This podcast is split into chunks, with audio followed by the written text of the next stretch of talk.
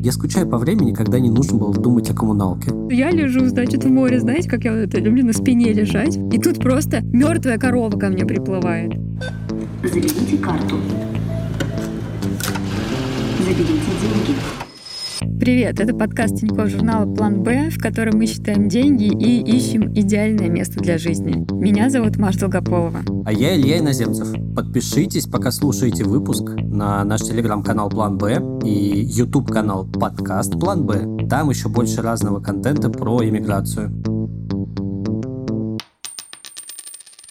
И сегодня мы решили позволить себе в очередной раз вольность. Кажется, это третий раз, возможно, уже. Просто поболтать о том, как у нас дела, поделиться планами, вот это вот все. Как бы мы с тобой, Илья, вот на это не подсели. Вот, знаешь, просто поболтать. Мне кажется, уже, знаешь, что если это типа третий раз какая-то вольность, это уже какая-то тенденция, а не вольность. На самом деле есть уважительная причина, объясню для наших слушателей. Если вы регулярно за нами следите, слушаете какие-то выпуски подкастов, то, наверное, вы знаете, что выходим мы более-менее регулярно. Но при этом запись выпусков, она у нас может быть нерегулярной. Вот и этот разговор мы засеяли, так как месяц уже не созванивались, соскучились друг по другу, подумали, почему бы и не поболтать под запись. Сейчас, мне кажется, продюсеры могли схватиться за сердца, когда ты сказал, что мы выходим более-менее регулярно, потому что, мне кажется, все происходит для того, чтобы мы делали это максимально регулярно. Я имею в виду, что бывают праздники, знаменательные даты, каникулы, в общем, вот это вот все. Маша в отпуск вот уходила. Говоря про отпуск, это как раз была наша причина нерегулярной записи. Я вот сразу выйду с заявлением, Потому что если вы давно, опять же, слушаете наш подкаст, то вы знаете, как на протяжении многих лет я ныла, как я устала, и как я уйду в сабатикл, и как я всем покажу. И я донылась до такого, что я договорилась на своей основной работе в Тинькофф журнале, что я не буду работать три месяца. Январь, февраль и март. Сегодня какое у нас? 15 февраля, и я работаю уже вторую неделю. Я сегодня буду, наверное, много рассказывать о том, как мы очень неталантливо отдыхали, и мне стало казаться, что работать как-то проще. И вот вторая неделя, и мне очень нравится работать. Ну, ты месяц отдыхала, это примерно на пару недель больше, чем я за последние два года, так что я уже завидую. Мне кажется, месяц все равно хороший результат. Если бы отдых был соревнованием, то ты уже точно сделала какой-то большой задел. Ну, я, мне кажется, всегда здесь выигрывала у тебя, потому что у тебя какая-то удивительная нелюбовь к отдыху. Вот тебя уже, по-моему, раскусили в нашем телеграм-канале слушатели, что ты просто трудоголик. Нет, я просто отдыхаю столько же времени в рабочие дни, сколько и работаю. Вот я так считаю. Ладно, что бы это ни значило. Микродозинг отдыха. Это вот это вот значит. Я предлагаю перейти к первой теме. И на правах отдохнувшего человека, по которому, возможно, все соскучились, я предлагаю поговорить на мою любимую тему — это про недвижимость. Потому что с моей недвижимостью, конечно, происходят какие-то чудовищные дела, потому что мы переезжаем уже в этом году, который вот только-только начался, какое-то невероятное количество раз. То есть мне кажется, что мы уже просто переезжаем и не можем остановиться. Вот с начала года я накопила какое-то удивительное количество странных историй про жилье, потому что вот любое жилье, в которое ты заедешь, там всегда будет какая-то очень странная деталь. Даже я не знаю, какой тут привести пример. Наверное, моя любимая — это апартаменты в центре Пхукета, Пхукет Ултаун. Мы там жили две недели. Все было нормально. Обычная конда с бассейном, отдельно спальня, отдельно кухня, гостиная, даже балкон есть. А на балконе стоят кондиционеры, и они стоят в такой, знаете, клетке. Мы заметили в какой-то момент, что почему-то очень подозрительно как-то голуби тусуются на нашем балконе очень часто, как-то, ну вот чаще, чем вот обычно как-то вот в природе это происходит. Потом мы поняли, что они живут вот в этой клетке между кондиционерами. И мы называем теперь это апартаменты с голубятней. Сделаю рилс, потому что, ну, это просто невероятно, насколько там балкон был заполнен нечистотами. Я просто представил это, знаешь, это квартира, которую сдают на Airbnb, и там написано «квартира с голубятней». Ты думаешь, надо же, какая романтика. Туда вот приходишь, там вот какие-нибудь голуби. Да, да, голуби не вот эти вот сизые, которые заполонили вообще весь мир, а вот какие-нибудь там белые, серые, вот эти какого-то рода. На деле, да, голубятни в реальной жизни выглядит просто как клетка около кондиционера. Мне очень нравится твой взгляд на вещи, просто это такой недокрученный маркетинг на самом деле, да? То есть можно немножко улучшить, и ты прям будешь потом всем рассказывать, рассказывать, какую невероятную квартиру ты снял. Вы просто идите, поищите еще такую. Да-да-да, квартира с голубятней. Это звучит солидно, знаешь. Мне кажется, студия звучит гораздо более солиднее, чем однушка. Или квартира на 20 метров. Студия это такой, ты думаешь, о, я помню, я в детстве, когда нужно было жить в летней школе в общежитии, и там было написано квартира студия, я такой думаю, м-м, ничего себе, это студия, я смогу там что-нибудь записывать, что-нибудь делать, в общем, раз это студия. Креатив волна, да, как будто немножко от этого. Но, кстати, ты знаешь, в этих апартаментах Глубятни была еще одна интересная деталь. В какой-то момент туда приехала как будто бы целая детская футбольная команда из Кореи. И мы узнали об этом как? Мы в какой-то момент заходим с пятилитровой банкой воды в холл этого конда и понимаем, что почему-то подозрительно много людей в холле. Наверное, человек 40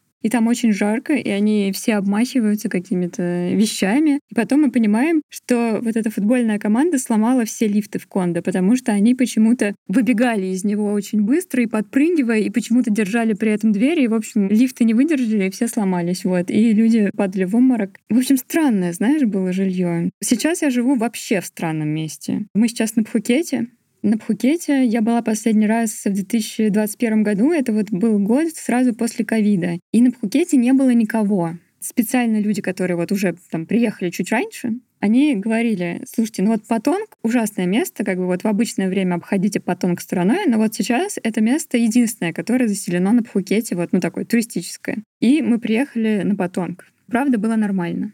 А сейчас мы приехали на все вот эти наши любимые пляжи, и на них такое количество людей и такое количество шезлонгов, каких-то зонтов, эти, знаешь, вещи, которые, мне кажется, вообще в целом лишними на пляже. За ними не видно море. И мы поэтому сбежали в какую-то самую отдаленную часть Пхукета, такой огромный пляж за аэропортом, и живем там какой-то, знаешь, совсем уже такой туземской жизнью. Мы живем в кондо, который как будто бы построили русские, потому что оно очень похоже на какой-то вид жилья, который ты привык видеть где-нибудь в Анапе. Пока еще без деталей сложно понять. Жилье в Анапе, это ну, типа там, не знаю, мангал на балконе или что-нибудь такое. Простите меня, жители Анапы. Ты смеешься, но мы слышали тут разговор от соседей, как русские в какой-то момент совсем уже они поехали головой от тоски и вытащили таки мангал. Начали что-то жарить. Ну, в общем, это такое оранжево-бордовое здание с такими, знаешь, блестящими металлическими перилами. Сочи состоит из таких перил. Кажется, что мы действительно перенеслись почему-то в Россию, учитывая количество русских. Мне кажется, я никого, кроме русских, здесь не видела. Еще эта кондо называется 777 кондо-отель. Ну, в общем-то, я живу в отеле «Три топора».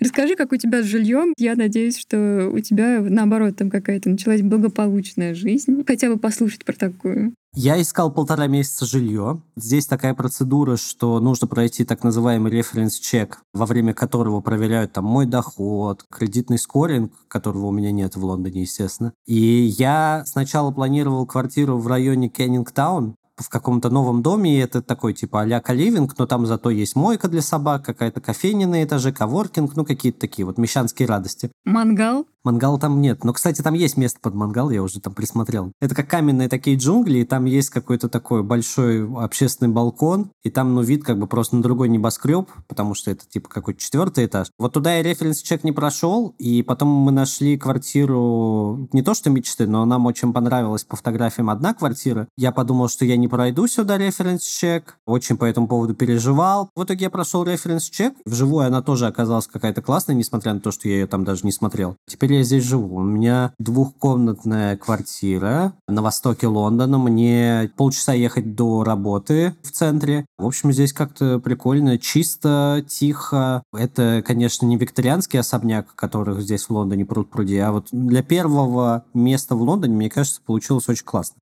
Звучит шикарно, честно говоря. Вот есть вот эти же этапы адаптации к какому-то городу. У меня вот Лондон вот какой-то медовый месяц, он затянулся. Я уже здесь три с половиной месяца, и, знаешь, вот не было каких-то таких вещей, которые вот прям вот очень сильно бесили. У меня в какой-то веке в жизни тут есть даже какая-то в квартире гардеробная. И раньше тогда так можно было открыть дверь, и там зажигался свет. Но потом мне пришли и сказали, что это опасно с точки зрения электрики, и это все убрали. И вот это единственное, что меня как-то так сильно расстроило и немножечко взбесило. Здесь какой-то адовый темп жизни, все время что-то происходит. Каждые выходные я думаю, ладно, я ничего на этих выходных не буду делать, но в каждый раз кто-нибудь проездом здесь находится, какой-то концерт, какие-то, значит, ярмарки туда-сюда, дома неохота сидеть, и получается, что все время что-то здесь происходит. Вот. И тут, конечно, очень сложно, наверное, как-то выдохнуть. Наверное, еще тут какая-то новая для меня штука, что поскольку мы очень плавно переезжаем, то есть моя супруга и дочка переезжают, мы думаем, что скорее к осени они как-то сюда вот полностью переедут, потому что у Леи детский сад, много каких-то таких вещей бытовых, из-за которых там не хочется сильно торопиться, да и спешки нет какой-то. Поэтому вот я живу сейчас с соседом, то есть я пересдаю комнату, ты же никогда в жизни не жил ни с кем. Но при этом я, знаешь, я вспоминаю, мы в Москве, когда жили, с нами тоже кто-то родственники всегда, кто-то занимал комнату, кто-то приезжал пока учиться, что-то там найти работу, найти жилье, вот это вот все вот так вот было. Портится ли у тебя уже характер от того, что у тебя появился сосед? Нет, вообще нет. Но тут надо просто учитывать еще какой-то образ жизни моей, потому что я до 8 утра ухожу, возвращаюсь э, к 8 вечера, то есть у меня 12 часов нет дома, я прихожу и чаще всего просто типа немножко туплю и э, ложусь спать. Мог бы и в хостеле жить. Ну нет. Я просто вообще не могу ни с кем жить. Ну, то есть я становлюсь абсолютно склочной, потому что меня прям все сразу бесит. Меня бесит, как оставляют э, посуду в раковине, не знаю, как-то готовят неряшливо, в общем, проходит как-то не так мимо комнаты. В общем, нет, это просто невероятно. Я призналась себе, что никогда больше. Но с другой стороны, мне почти 35. Какие соседи? Ты младше, у тебя еще есть запас. Ты так сказала, как будто мне, не знаю, там типа лет 20 или что-то такое. Не знаешь ли, тоже скоро там 35 уже не загораю. Воспринимаю себя как старший товарищ. Могу давать тебе совет. Но ты это сделал как бы из э, каких-то соображений экономии. Ну, в какой-то мере, да. Снимаю квартиру за 200 фунтов. Страшно, конечно, подумать вообще какие-то деньги, учитывая, что мы там в наших выпусках обсуждаем с кем-то аренду. Ни у кого такой высокой аренды я еще не слышал. Но для Лондона это какая-то цена, которая, ну, особенно типа за две спальни, это стандартная, может быть, даже ниже рынка.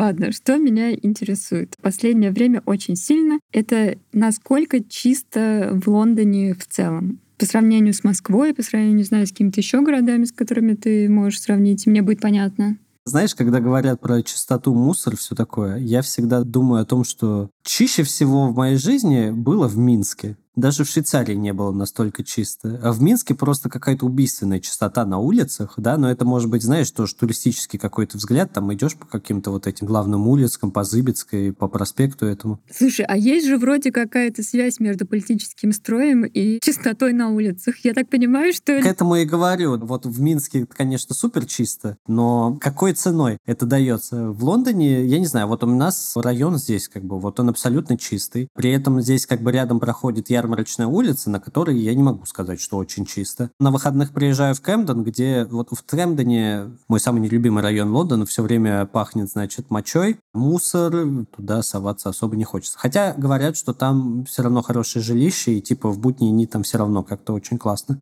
Но не знаю, не доверяю этим людям. Короче, здесь 50 на 50, но расскажи тогда про Таиланд, вот чтобы ты своим опытом тогда уж поделился.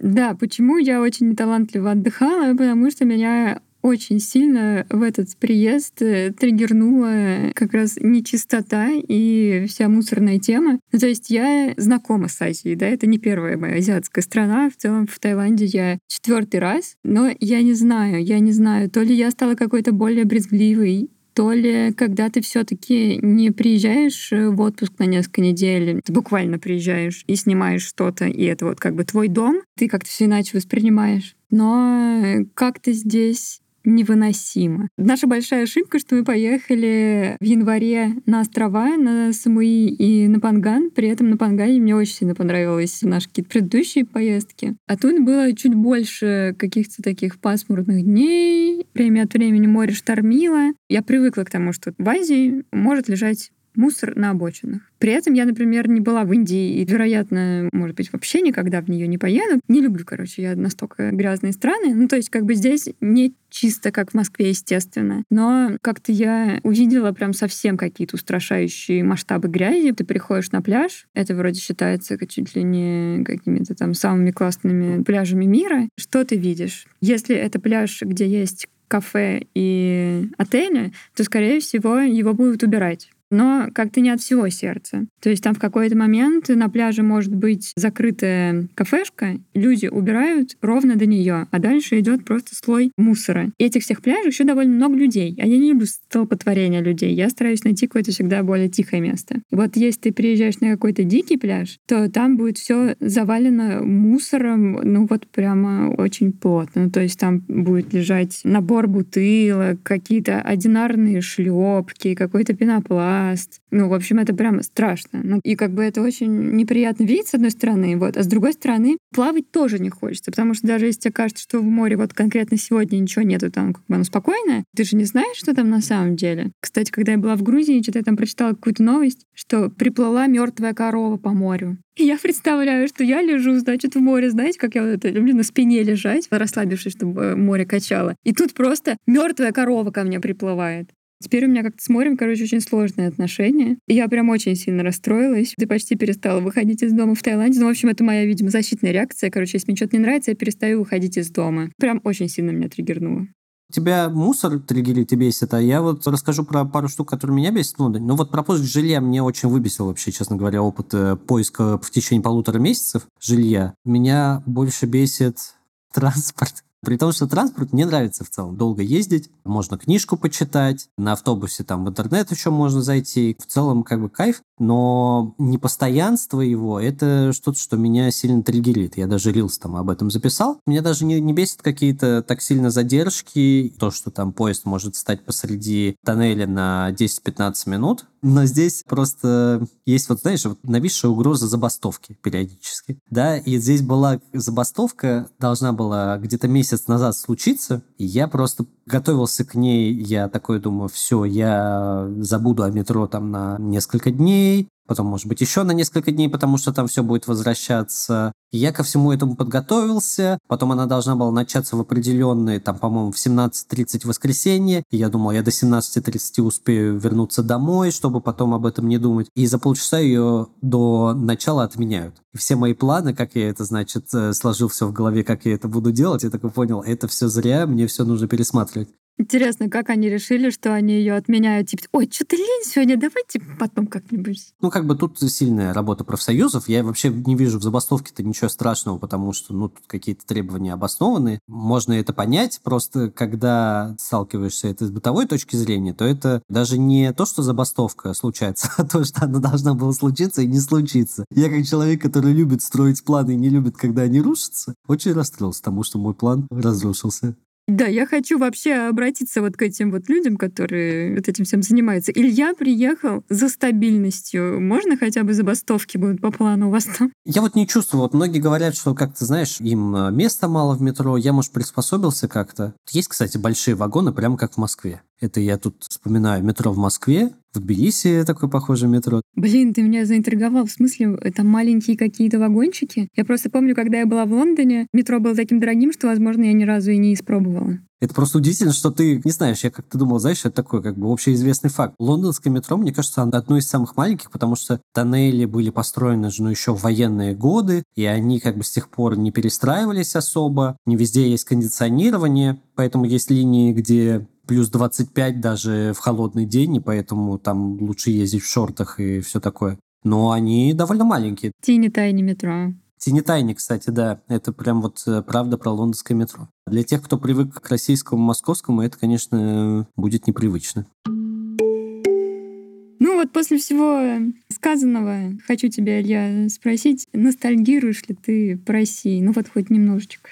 Ну, я, во-первых, осознал, что я почти два года уже как в Москве, в России-то не был. Ну, то есть я последний раз был в мае 22 года. У меня есть там какие-то, наверное, возможные... Вот сейчас мы что-то там обсуждали с семьей, что, может быть, я, конечно, и заеду. Вот моя сестра, да, она вот училась в Швейцарии, мы с ней общались как раз для выпуска про Швейцарию. Жила, но у нее вот даже такого перерыва вот не было никогда. Поэтому я очень как-то удивился этому факту. Сказать, что я ностальгирую, вот я не могу, потому что, ну да, там родные, друзья мои просто уже, знаешь, раскиданы по всему миру теперь, поэтому как-то с ними общение-то уже привык на удаление. Тем более еще был ковид, там тоже мы с ними со всеми созванивались. Меня появилось какое-то чувство, ну, то есть так как э, мы как-то довольно много уже переезжаем, и везде какие-то вот свои неудобства, там какая-то голубятня, теперь вот я почему-то в Анапе живу. И я, например, очень сильно устала уже от тайской еды, и я устала от еды даже не от тайской, а от еды из 7-Eleven, знаешь, типа вот ты сначала... Тебе прикольно? Прикол из 7-Eleven, такие странные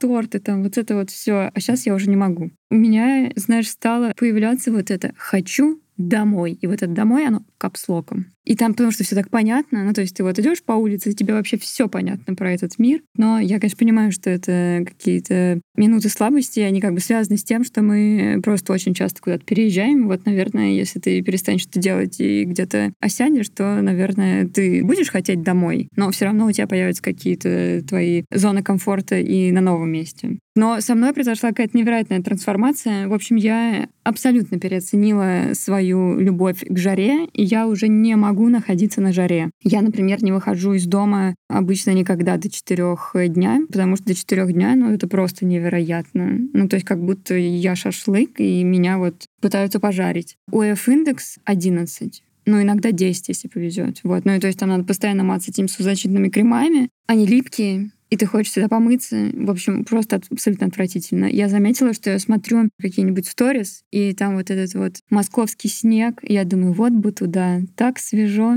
так хорошо. Можно даже там немножко похлюпать вот по этим лужам. Великолепно. Я видел снег в Риге. Я ездил в Ригу просто на недельку. Там, конечно, да, поэтому как бы и свою дозу снега я принял. Я даже видел какое-то подобие снега в ноябре, по-моему, в Лондоне. Знаешь, меня единственное, что какая штука, по которой я, наверное, скучаю, я скучаю по времени, когда не нужно было думать о коммуналке. Наша немножечко избалованная центральная система отопления, сознание, горячая вода всегда есть, кроме полутора недель. Ну, короче, в целом это не так много денег уходит, но просто нужно об этом думать. У меня еще тут так устроена квартира, что мне нужно, типа, все время, знаешь, на счет закидывать деньги, иначе у меня, типа, отключается. У меня тут я пару раз не разобрался с этим, и у меня просто в какой-то момент горячая вода ушла. Или электричество, бац, обрубилось. И я такой, типа, сижу, думаю, что такое? Потом понимаю, что, оказывается, кончилось. Я там беру вот либо карточка, либо такой USB-ключик, с которым я иду в какой-то ближайший магазин, кидаю туда деньги, как былые времена, там, в терминале кидал деньги на телефон.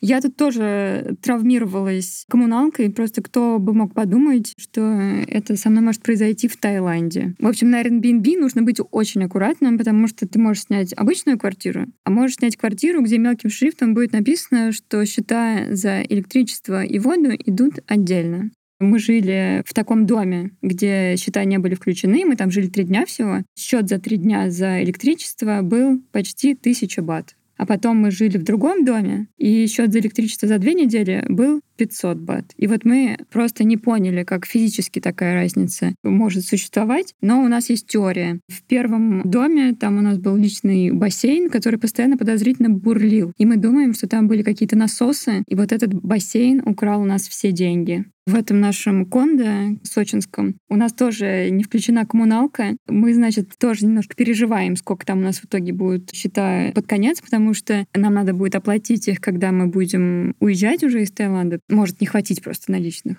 И вот мы теперь время от времени проверяем, вот сколько мы потратили за сутки. Потратили ли мы за следующие сутки столько же? Сколько мы потратили за неделю? Вот. И, в общем, мы как-то стараемся это дело контролировать. В общем, абсолютно ужасно. То есть я просто хотела бы в Москве платить свою десятку и вообще не смотреть на это. В Москве это десятку-то не платил. То есть это вообще, конечно, какой-то такой удивительный новый мир. Почему ты не платил десятку? Ну, я меньше платил, мне кажется, если а, вообще да? платил. То есть у меня либо в аренду было включено это, да, либо... Ну, уже даже не помнит, настолько это вот была какая-то такая вот э, часть жизни. Но да, просто здесь как бы десятка, это, я не знаю, это коммуналка моя на одну, максимум две недели, мне кажется. У меня коммуналка складывается из э, нескольких факторов. Я ежемесячно здесь плачу как бы муниципальный налог, council tax, я плачу фиксированно за воду, но я плачу за газ, который нагревает у меня воду и нагревает батареи и дает газ, получается, в конфорке, и электричество. То есть у меня четыре, по сути, элемента,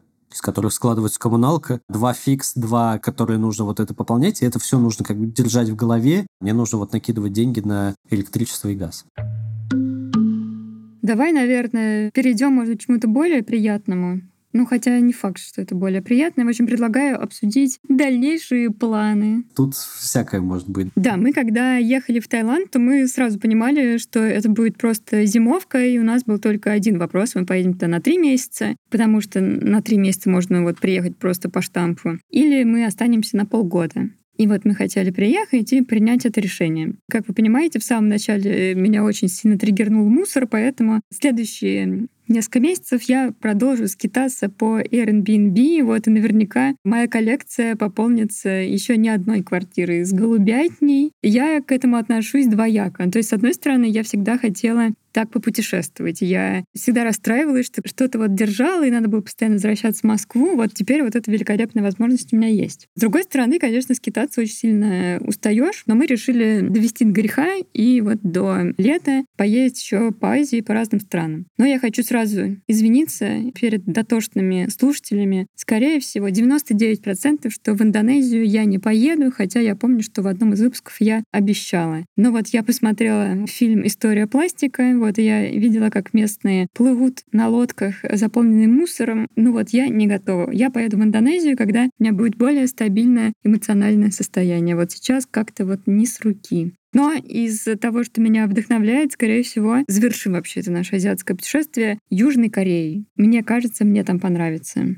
Ну, Южная Корея, да, звучит классно. А на лето, скорее всего, я поеду в Москву, потому что у меня там накопились дела. Мне хочется, конечно, вот это вот снова ощутить. Помните, как мы всегда говорили, что Москва летом — это лучший город Земли. И за это время мне надо будет все таки принять решение, куда мы поедем дальше. Вот у меня есть несколько наметок, и не могу сказать, что хоть от чего-то я в восторге, вот, но я думаю, что надо просто что-то решить. У меня с планами, вот я говорю, у меня складывается так, что в прошлом году план был переехать в Лондон самому для начала, найти здесь работу и потом уже всех перевозить. И вот я справился с частью плана переехать сюда, найти жилье, найти работу. Теперь план перевести и девчонок моих, и собаку. И вот собаку мне вот должны через несколько недель, по идее, перевести все по-хорошему, а с девчонками, в общем, абсолютно очень много каких-то факторов играет детский сад. Потом, несмотря на то, что Алиса и Лея, они гражданки Евросоюза, все равно нужно, чтобы у них здесь была виза,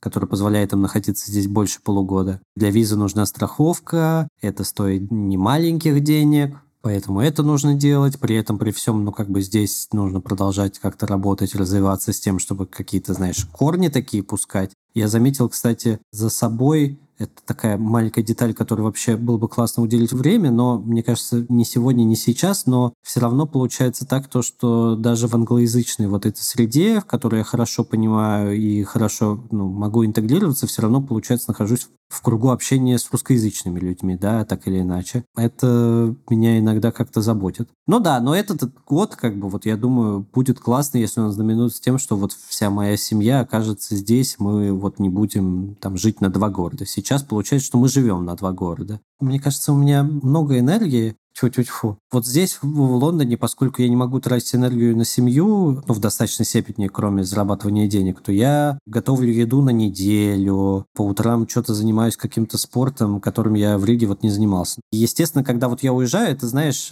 я чувствую, как вот меня как будто бы там не хватает это немножко меня заботит. Я план мой на этот год как-то сделать так, чтобы этого ощущения не было. Я не ожидала, конечно, что этот выпуск будет таким грустным. Вот я не уверена, что наши слушатели к такому готовы. Но это как бы не грусть, но это не вдохновление, это что-то между. Это просто, знаешь, вот мы как бы записываем этот выпуск в рамках какого-то переходного периода, который должен хорошо как-то закончиться, но при этом внутри него находиться не то чтобы прям суперкомфортно. Поддерживаю тебя.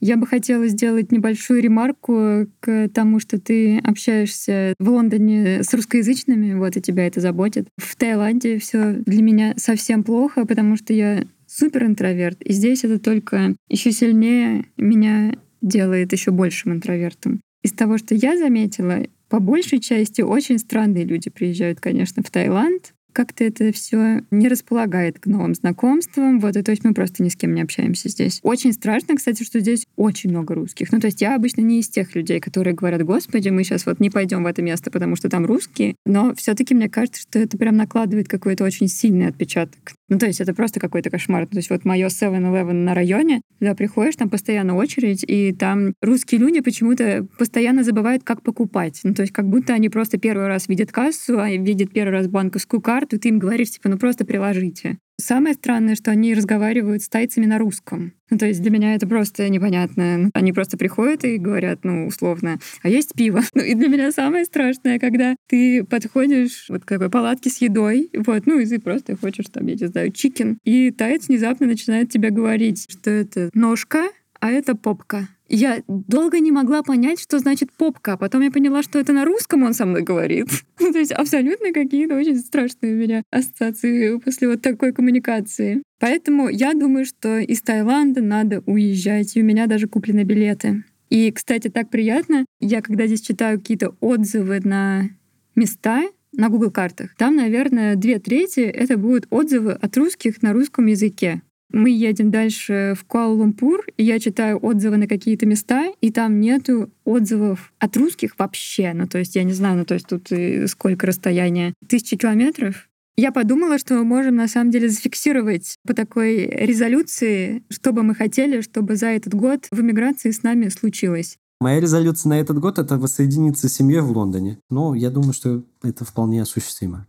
У меня, Илья, все совсем странно, потому что я бы своей резолюции сделала, что я хочу к концу года снять квартиру на долгосрок. Ну, то есть я никогда не мечтала ничего, конечно, нигде снимать, вот, но мне кажется, что это достойная цель, вот, учитывая, сколько квартир я уже поменяла. Я предлагаю это записать в конце года еще один такой выпуск, вот, и узнаем, насколько наши планы сбылись. Посмотрим, да, насколько это сбудется. Давай пройдемся блиц по вопиющим и лучшим тратам к текущему моменту. Я начну, наверное, что меня удивило в негативном плане и что меня удивило в позитивном плане. Среди трат в Лондоне за три с половиной месяца меня возмутило проезд в метро, сколько стоит. Но у меня, получается, месяц я трачу ну, около там 120-130 фунтов, наверное. Это 15 тысяч рублей где-то в месяц, получается, на поездки на метро, автобусах. Довольно маленькое метро. Знаешь, могли бы и цену маленькую сделать. Ну, да, в общем, как-то так. Лекарства, но с лекарствами здесь другая немножко штука меня бесит. Вот я покупал раньше нурофен всегда, и нурофен всегда был 400 миллиграмм в России и в Риге. И ты вот принимаешь нурофен, но и там сразу, значит, э, как бы боль снимается. А тут 200 миллиграмм, поэтому нужно пить, получается, две таблеточки вместо одной. А я просто забывал о том, что дозировка другая. И я вот выпиваю и думаю, что-то голова никак не проходит. Это было странно. Еще вопиющая цена, это значит лоукостеры. Я тут немножко жиру бешусь. Я просто привык то, что вот 50 фунтов, да, и это полет из Лондона в Ригу. Ну, то есть там около 6 тысяч рублей. Я думаю, ой, я возьму большой чемодан вещей из Риги, ой, там вот, может быть, я возьму там чемодан вручную кладь, еще что-то такое. И это потом вот эти 6 тысяч, они превращаются уже, ну, какие-то цены, которые раньше сколько билетов вот и стоили в одну сторону. Поэтому это лоукостер, это, на мой взгляд, это сплошной какой-то обман. Ну, Илья, что я тебе хочу сказать?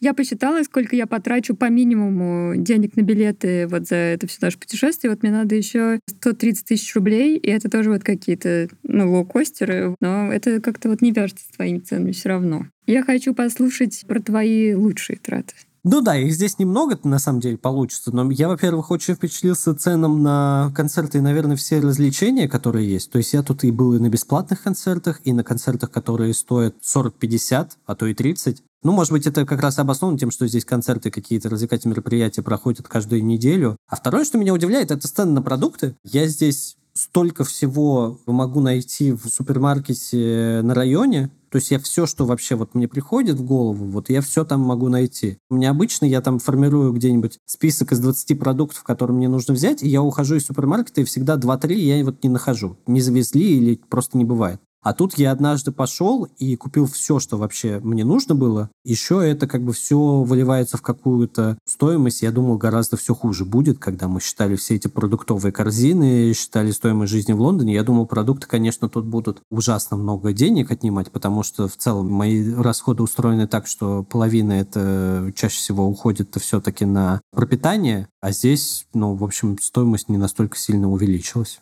У меня все супер коротко. Я считаю, что вопиющая трата — это как вы сняли виллу на две недели, кажется, за 1400 долларов. Вот я не привыкла тратить э, столько денег на аренду, но не жалею. Если бы там была куча людей, вот как здесь, дети верещали и прыгали в бассейн, э, то, наверное, я была бы чуть более недовольна. Вот, но так как я была там одна, купалась в этом бассейне всегда одна, это, конечно, было великолепно. Я подумала, что, возможно, есть смысл все таки переплачивать. Наверное, самое Приятная трата — это мы потратили 50 бат на аренду каяка на Пангане 2 января. И почему-то Внезапно это было такое классное время, когда мы просто прыгали с этого каяка, плыли на скорость. В какой-то момент мы решили просто на нем полежать. В общем, просто великолепно. Лучшие потраченные 50 бат за всю мою жизнь, возможно. Бат это вообще сколько? 100 бат — это где-то, наверное, 260 рублей. О, господи, я не люблю вот эти вот все, знаешь, когда 100 — это на самом деле 260. Я люблю вот один — это столько. Сколько получается? Один — это два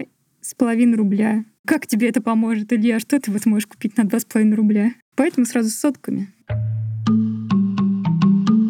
Я думаю, надо закругляться. Никогда мы с тобой так долго не болтали. Под конец как-то уже и подумал, ну да, и что-то ностальгия даже какая-то, может быть, даже на меня наплыла, которую я избегал. Наверное, хочется здесь сказать, чтобы вы, наши дорогие слушатели, присылали нам войсы про свои истории миграции в наш бот подкастов Тинькофф журнала. Мы в этом сезоне поговорим еще про много стран. Может быть, обсудим и вашу, а может быть, просто вашу историю обсудим. Стараемся всем уделять внимание по мере возможности и ставить их в план, связываться, поэтому очень ждем ваших историй.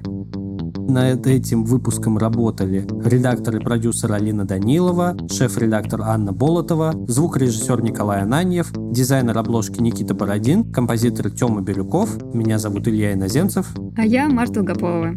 Пока. Пока-пока.